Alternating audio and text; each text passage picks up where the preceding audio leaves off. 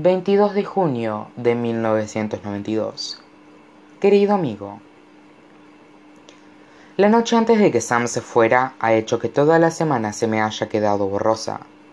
Sam estaba histérica porque no solo necesitaba pasar tiempo con nosotros, sino que se tenía que preparar para marcharse, ir de compras, hacer maletas, cosas así. Cada noche nos juntábamos todos después de que Sam se hubiera despedido de algún tío suyo, o hubiera tenido otra comida con su madre, o hubiera comprado más cosas para la universidad. Estaba asustada, y hasta que no se tomaba un sorbito de lo que fuese que estuviéramos bebiendo, una cala de lo que fuera que estuviésemos fumando, no se tranquilizaba, y volvía a hacer la misma Sam. Lo único que realmente ayudó a Sam a pasar la semana fue su comida con Craig. Dijo que quería verlo para cerrar de alguna manera esa historia, y supongo que tuvo bastante suerte al hacerlo, porque Craig fue tan comprensivo como para decirle que había hecho bien al cortar con él, y que era una persona especial, y que lo sentía, y le deseaba mucha suerte. Es curioso que, ¿qué momentos elige la gente para ser generosa? Lo mejor fue que Sam dijo que no le había preguntado por las chicas con las que podría estar saliendo, aunque quería saberlo. No sentía rencor, aunque estaba triste, pero una tristeza optimista, el tipo de tristeza que solo requiere el paso del tiempo. La noche antes de marcharse estuvimos todos allí en la casa de Sam y a Patrick. Bob, Alice, Mary Elizabeth, Sin Peter y yo. Nos sentamos en la alfombra de la sala de juegos, recordando cosas. ¿Te acuerdas del espectáculo en el que Patrick hizo esto? ¿O te acuerdas de cuando Bob hizo aquello? O Charlie, o Mary Elizabeth, o Alice, o Sam. Las bromas privadas ya no eran bromas, se habían convertido en historias. Nadie sacó a relucir los nombres prohibidos ni los momentos malos, y nadie se entristecía mientras pudiéramos retrasar el día siguiente con más nostalgia. Después de un rato, Mary Elizabeth, Bob y Alice se fueron, diciendo que volverían por la mañana para ver cómo Sam se iba. Así que solo quedamos Patrick, Sam y yo ahí sentados, sin hablar apenas, hasta que empezamos nuestro propio ¿Te acuerdas de cuándo? ¿Te acuerdas de cuando Charlie se acercó a nosotros por primera vez en el partido de, en de fútbol? ¿Y te acuerdas de cuando Charlie desinfló las ruedas de Dave en el baile de antiguos alumnos? ¿Y te acuerdas del poema? ¿Y de la cinta de varios? ¿Y de Punky Rocky a color? ¿Y te acuerdas cuando todos nos sentimos infinitos? Después de decir aquello, todos nos quedamos callados y tristes. Durante el silencio, recordé una cosa que no le he contado a nadie. Un día que íbamos andando, solo nosotros tres, y yo estaba en medio. No me acuerdo de a dónde íbamos o de dónde veníamos. Ni siquiera recuerdo en qué estación del año fue. Solo recuerdo caminar entre ellos y sentir por primera vez que formaba parte de algo. Finalmente, Patrick se levantó. Estoy cansado, chicos. Buenas noches. Entonces nos desordenó el pelo y subió a su habitación. Sam se volvió hacia mí. Charlie, tengo que meter en la maleta algunas cosas. ¿Te caías conmigo un rato? Asentí y subimos las escaleras. Cuando entramos en su habitación, me di cuenta de lo que había cambiado desde la noche en la que Sam me besó. Había quitado las fotos de la pared, y las cómodas estaban vacías, y todo estaba en un gran montón de encima de la cama. Me dije a mí mismo que no iba a llorar pasara lo que pasase, porque no quería que Sam sintiera más pánico todavía. Así que solo la observé hacer la maleta e intenté fijarme en el mayor número de detalles posible. Su pelo largo y sus muñecas finas y sus ojos verdes. Quería recordarlo todo, especialmente el sonido de su voz. Sam me habló de muchas cosas, intentando distraerse, Habló del largo viaje en carretera que tenía que hacer al día siguiente y de que sus padres habían alquilado una furgoneta. Se preguntaba cómo serían sus clases y cómo sería eventualmente su carrera. Dijo que no quería unirse a ninguna hermandad femenina, pero que tenía ganas de ver los partidos de fútbol. Se estaba poniendo cada vez más y más triste. Por fin se volvió. ¿Por qué no me pediste salir cuando ocurrió todo lo de Craig? Me quedé ahí, en el sitio, no sabía qué decir. Lo dijo en voz baja. Charlie, después de aquello con Mary Elizabeth en la fiesta y nuestro baile en la discoteca y todo. No sabía qué decir. Sinceramente, no tenía ni idea. De acuerdo, Charlie. Te lo pondré más fácil. Cuando pasó todo lo de Craig, ¿qué pensaste? Quería saberlo de verdad. Dije, bueno, pensé un montón de cosas, pero sobre todo pensé que el que estuvieras triste era mucho más importante para mí que el que Craig hubiera dejado de ser tu novio. Y si eso significa que nunca podría pensar en ti de esa manera, siempre que tú fueras feliz estaría bien. Ahí fue cuando me di cuenta de que te quería de verdad. Ella se sentó en el suelo conmigo. Habló en voz baja. Charlie, no lo pillas. Yo no puedo sentirlo. Es encantador y todo eso, pero a veces es como si ni siquiera estuviese ahí. Es genial que puedas escuchar y ser un paño de lágrimas para alguien, pero ¿y si ese alguien no necesita un paño de lágrimas? y se necesita los abrazos o algo así. No puedes quedarte ahí sentado y poner las vidas de todos los demás por delante de la tuya y pensar que eso cuenta como amor. Sencillamente, no puedes. Tienes que hacer cosas. ¿Cómo qué? Pregunté. Tenía la boca seca. No lo sé. Como agarrar las manos cuando llega la canción lenta, para variar. O ser el que pide salir a alguien.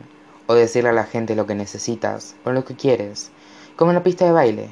¿Querías besarme? Sí, dije. Entonces, ¿por qué no lo hiciste? me preguntó muy seria. Porque pensaba que tú no querías que lo hiciera. ¿Por qué lo pensabas? Por lo que dijiste. Por lo que te dije hace nueve meses, cuando te dije que no pensaras en mí de esa manera. Asentí.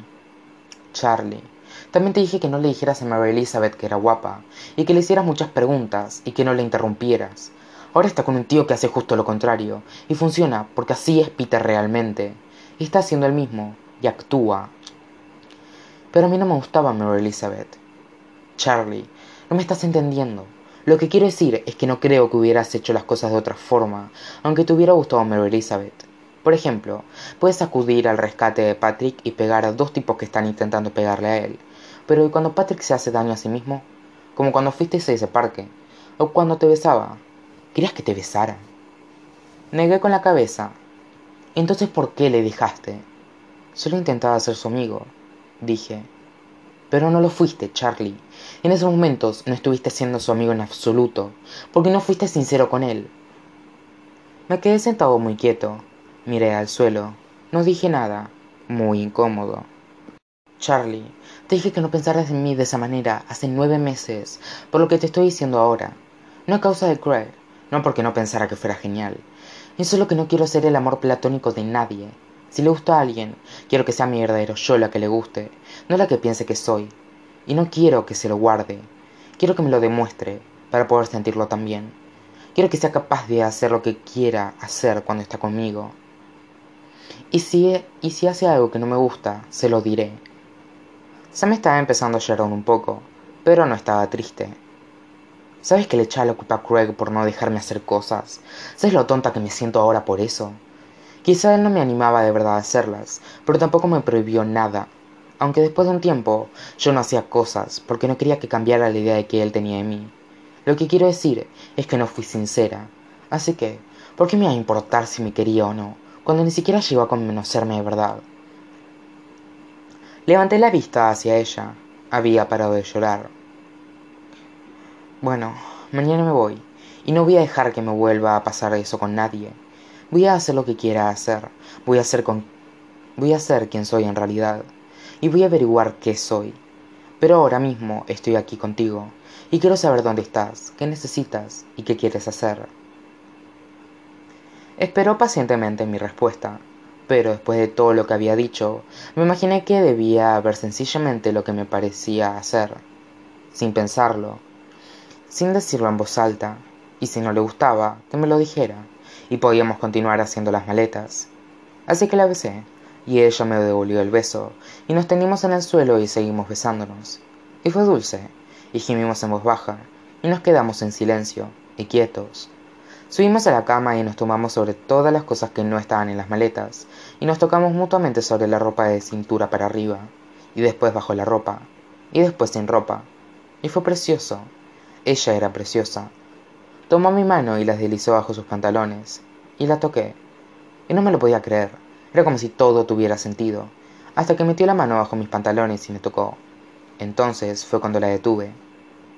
¿Qué pasa? preguntó. ¿Te he hecho daño? Negué con la cabeza. De hecho, me había gustado. No sabía qué pesaba. Lo siento, no pretendía...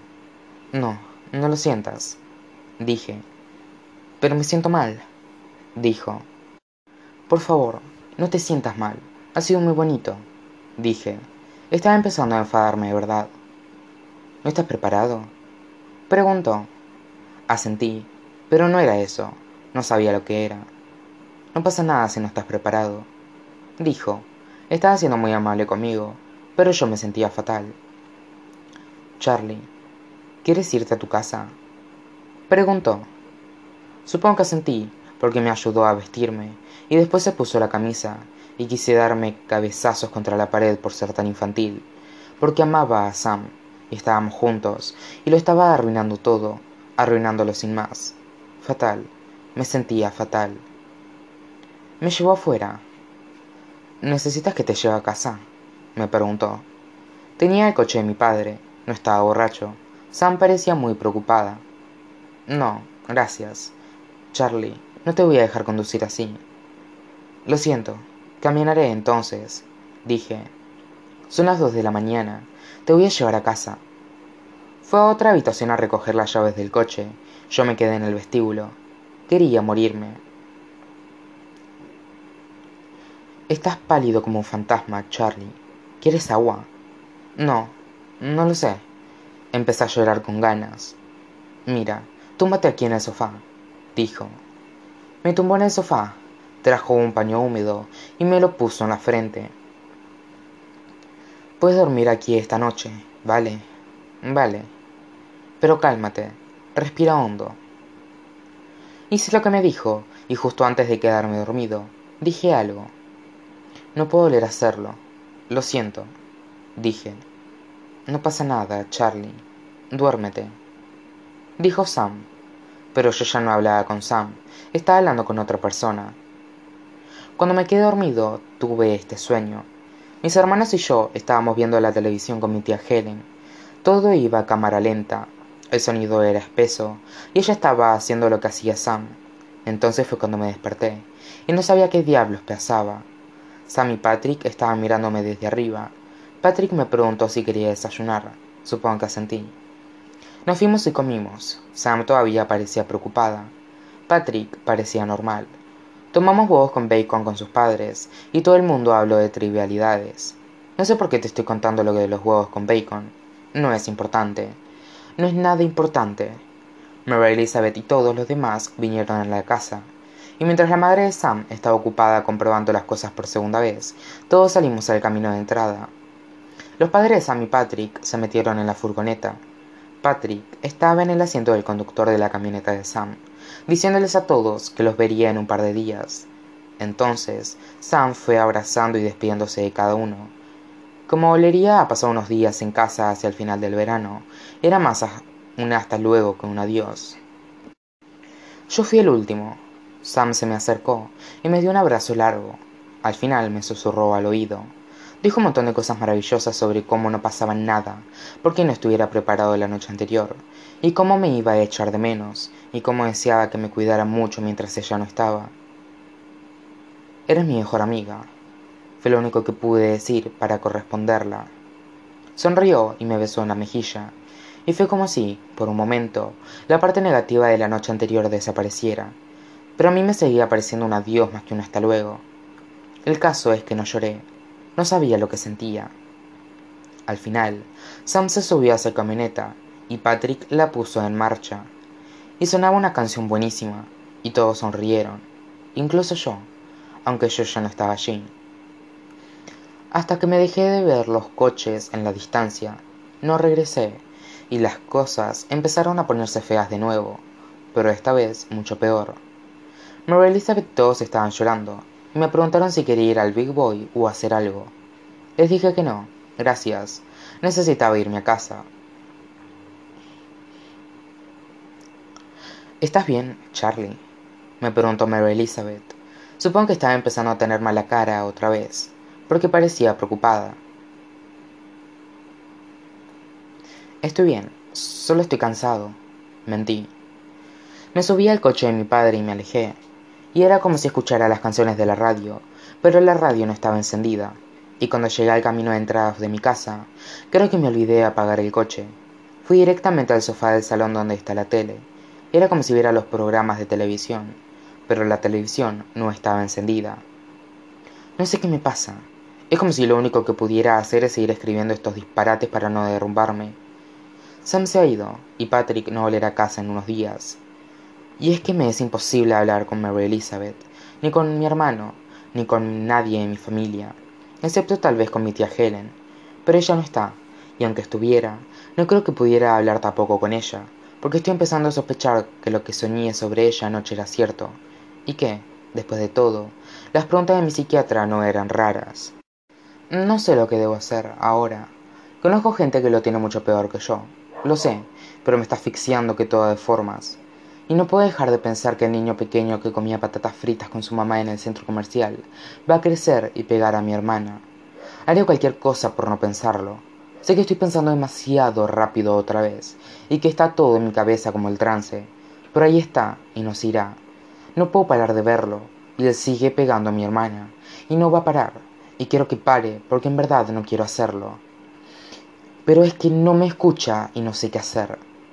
Lo siento, pero tengo que parar de escribir ahora esta carta. Aunque antes quería darte las gracias por ser una de esas personas que escucha y comprende, y no intenta acostarse con la gente aún pudiendo hacerlo. Lo digo en serio, y siento haberte hecho pasar por todo esto cuando ni siquiera sabes quién soy, y nunca nos hemos conocido en persona.